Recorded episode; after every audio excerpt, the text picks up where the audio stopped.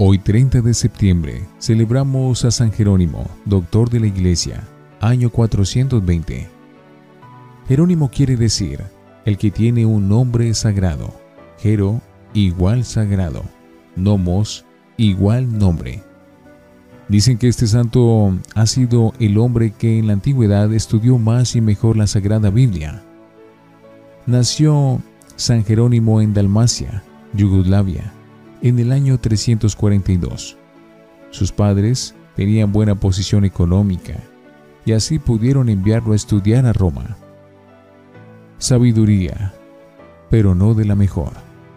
En Roma estudió latín bajo la dirección del más famoso profesor de su tiempo, Donato, el cual hablaba el latín a la perfección, pero era pagano. Esta instrucción, recibida de un hombre muy estudiado pero no creyente, llevó a Jerónimo a ser un gran latinista y muy buen conocedor del griego y de otros idiomas, pero muy poco conocedor de los libros espirituales y religiosos. Pasaba horas y días leyendo y aprendiendo de memoria a los grandes autores latinos, Cicerón, Virgilio, Horacio, Tácito y a los autores griegos Homero y Platón, pero no dedicaba tiempo a leer libros religiosos que lo pudieran volver más espiritual.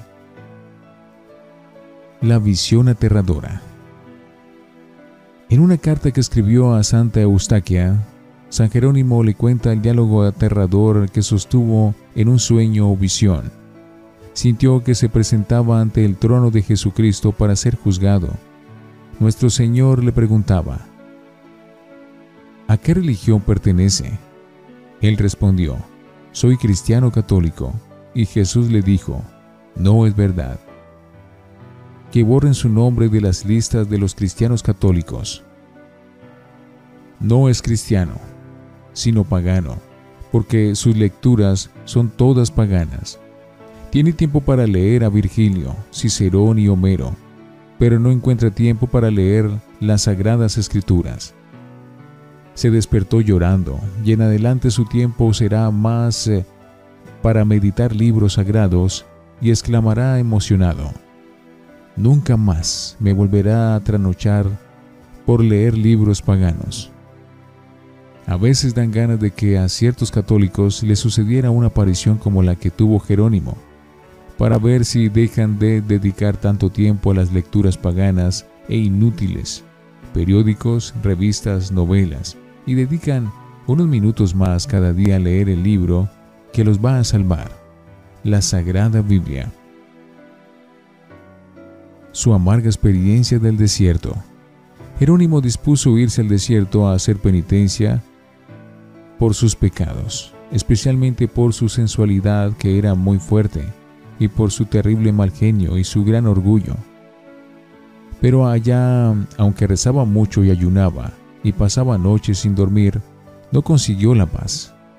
Se dio cuenta de que su temperamento no era para vivir en la soledad de un desierto deshabitado, sin tratar con nadie. Espantosas tentaciones. Él mismo en una carta cuenta cómo fueron las tentaciones que sufrió en el desierto. Y esta experiencia puede servirnos de consuelo a nosotros cuando nos vengan horas de violentos ataques de los enemigos del alma. San Francisco de Sales recomendaba leer esta página de nuestro santo porque es bellísima y provechosa. Dice así, en el desierto salvaje y árido, quemado por un sol tan despiadado y abrasador que asusta hasta los que han vivido allá toda la vida, mi imaginación me hacía parecer que estaba en medio de las eh, fiestas mundanas de Roma, en aquel desierto en el que por temor al infierno yo me condoné voluntariamente, sin más compañía que los escorpiones y las bestias salvajes.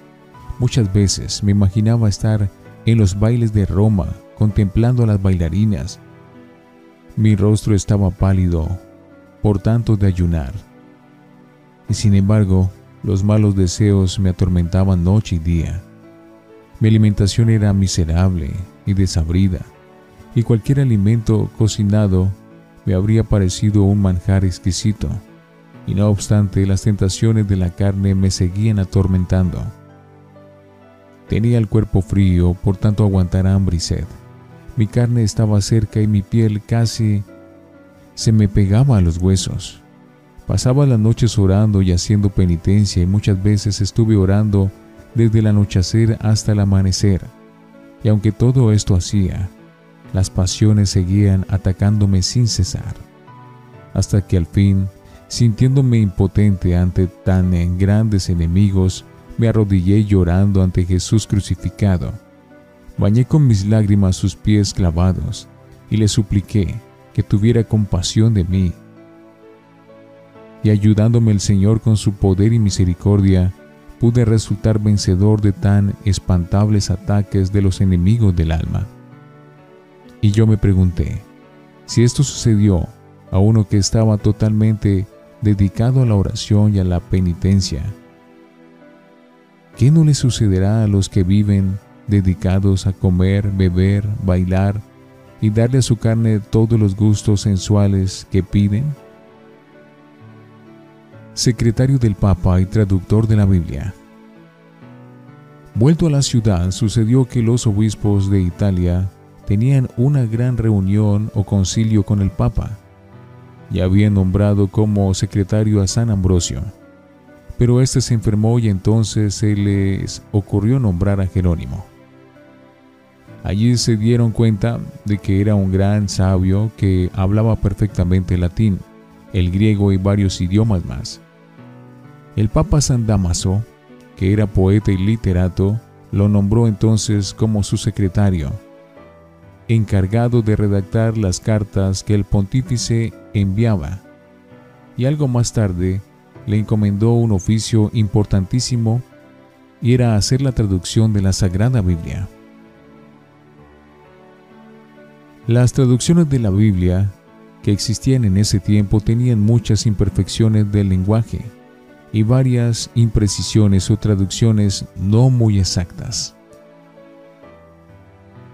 Jerónimo, que escribía con gran elegancia el latín, tradujo a este idioma toda la Sagrada Biblia, y esa traducción, llamada Vulgata, o traducción hecha por el pueblo, o vulgo, fue la Biblia oficial para la Iglesia Católica durante 15 siglos. Únicamente en los últimos años ha sido reemplazada por traducciones más modernas y más exactas, como por ejemplo la Biblia de Jerusalén y otras. Incomprensión y desilusión. Casi de 40 años Jerónimo fue ordenado de sacerdote, pero por sus altos cargos en Roma y la dureza con la cual corregía ciertos defectos de la alta clase social, le trajeron envidias y rencores. Él decía que las señores ricas tenían tres manos, la derecha, la izquierda y una mano de pintura, y que a las familias adineradas solo les interesaba que sus hijas fueran hermosas como terneras y sus hijos fuertes como potros salvajes, y los papás brillantes y mantecosos como marranos gordos. Toda la vida tuvo un modo duro de corregir, lo cual le consiguió muchos enemigos. Con razón el Papa Sixto V, cuando vio un cuadro donde pintan a San Jerónimo dándose golpes de pecho con una piedra, exclamó, Menos mal que te golpeaste duramente y bien arrepentido, porque si no hubiera sido por esos golpes y por ese arrepentimiento, la iglesia nunca te hubiera declarado santo, porque eras muy duro con tu modo de corregir. Sintiéndose incomprendido y hasta calumniado en Roma, donde no aceptaban el modo fuerte que él tenía de conducir hacia la santidad a muchas mujeres que antes habían sido fiesteras y vanidosas, y que ahora por sus consejos se volvían penitentes y dedicadas a la oración dispuso alejarse de allí para siempre y se fue para Tierra Santa, donde nació Jesús. Encerrado en la cueva de Belén. Sus últimos 35 años los pasó San Jerónimo en una gruta, junto a la cueva de Belén. Varias de las ricas matronas romanas que él había convertido con sus predicaciones y consejos, vendieron sus bienes y se fueron también a Belén a seguir bajo su dirección espiritual. Con los dineros de esas señoras construyó en aquella ciudad un convento para hombres y tres para mujeres, y una casa para atender a los peregrinos que llegaban de todas las partes del mundo a visitar el sitio donde nació Jesús. Allí, haciendo penitencia, dedicando muchas horas a la oración y días, semanas y años al estudio de la Biblia, Jerónimo fue redactando escritos llenos de sabiduría que le dieron fama en todo el mundo. Con tremenda energía escribía contra los herejes que se atrevían a negar las verdades de nuestra santa religión. Muchas veces se extralimitaba en sus ataques a los enemigos de la verdadera fe pero después se arrepentía humildemente. Su carisma. La Santa Iglesia Católica ha reconocido siempre a San Jerónimo como un hombre elegido por Dios para explicar y hacer entender mejor la Santa Biblia. Por eso ha sido nombrado patrono de todos los que en el mundo se dedican a hacer entender y amar más las Sagradas Escrituras. El Papa Clemente VIII decía que el Espíritu Santo le dio a ese gran sabio unas luces muy especiales para poder comprender mejor el libro santo. Y el vivir durante 35 años en el país donde Jesús y los grandes personajes de la Sagrada Biblia vivieron, enseñaron y murieron, le dio mayores luces para poder explicar mejor las palabras del libro santo un regalo sorprendente. Se cuenta que una noche de Navidad, después de que los fieles se fueron de la gruta de Belén, el santo se quedó allí solo rezando. Y le pareció que el niño Jesús le decía, Jerónimo, ¿qué me vas a regalar en mi cumpleaños? Él respondió, Señor, te regalo mi salud, mi fama, mi honor, para que dispongas de todo como mejor te parezca. El niño Jesús añadió, ¿y no me regalas nada más? Oh mi amado Salvador, exclamó el anciano, por ti repartí ya mis bienes entre los pobres, por ti he dedicado mi tiempo a estudiar las sagradas escrituras. ¿Qué más te puedo regalar? Si quisieras te daría mi cuerpo para que lo quemaras en una hoguera y así poder desgastarme todo por ti.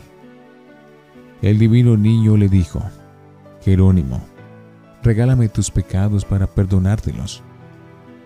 El santo al oír esto se echó a llorar de emoción y exclamaba,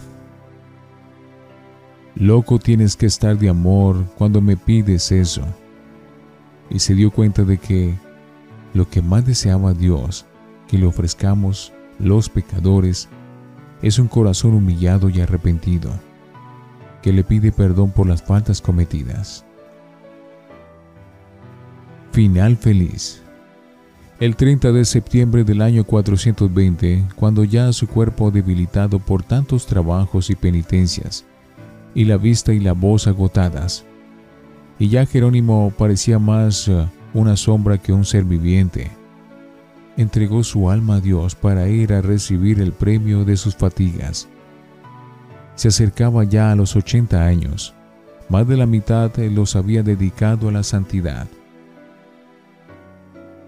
Jerónimo bendito, pídele Dios que a nosotros se nos eh, prenda y nos contagie ese amor tuyo tan inmenso por la Sagrada Biblia, por estudiar, amar y practicar la palabra de Dios Bendice a todos los que en el mundo entero se dedican a hacer conocer y amar el libro santo. San Jerónimo, ruega por nosotros.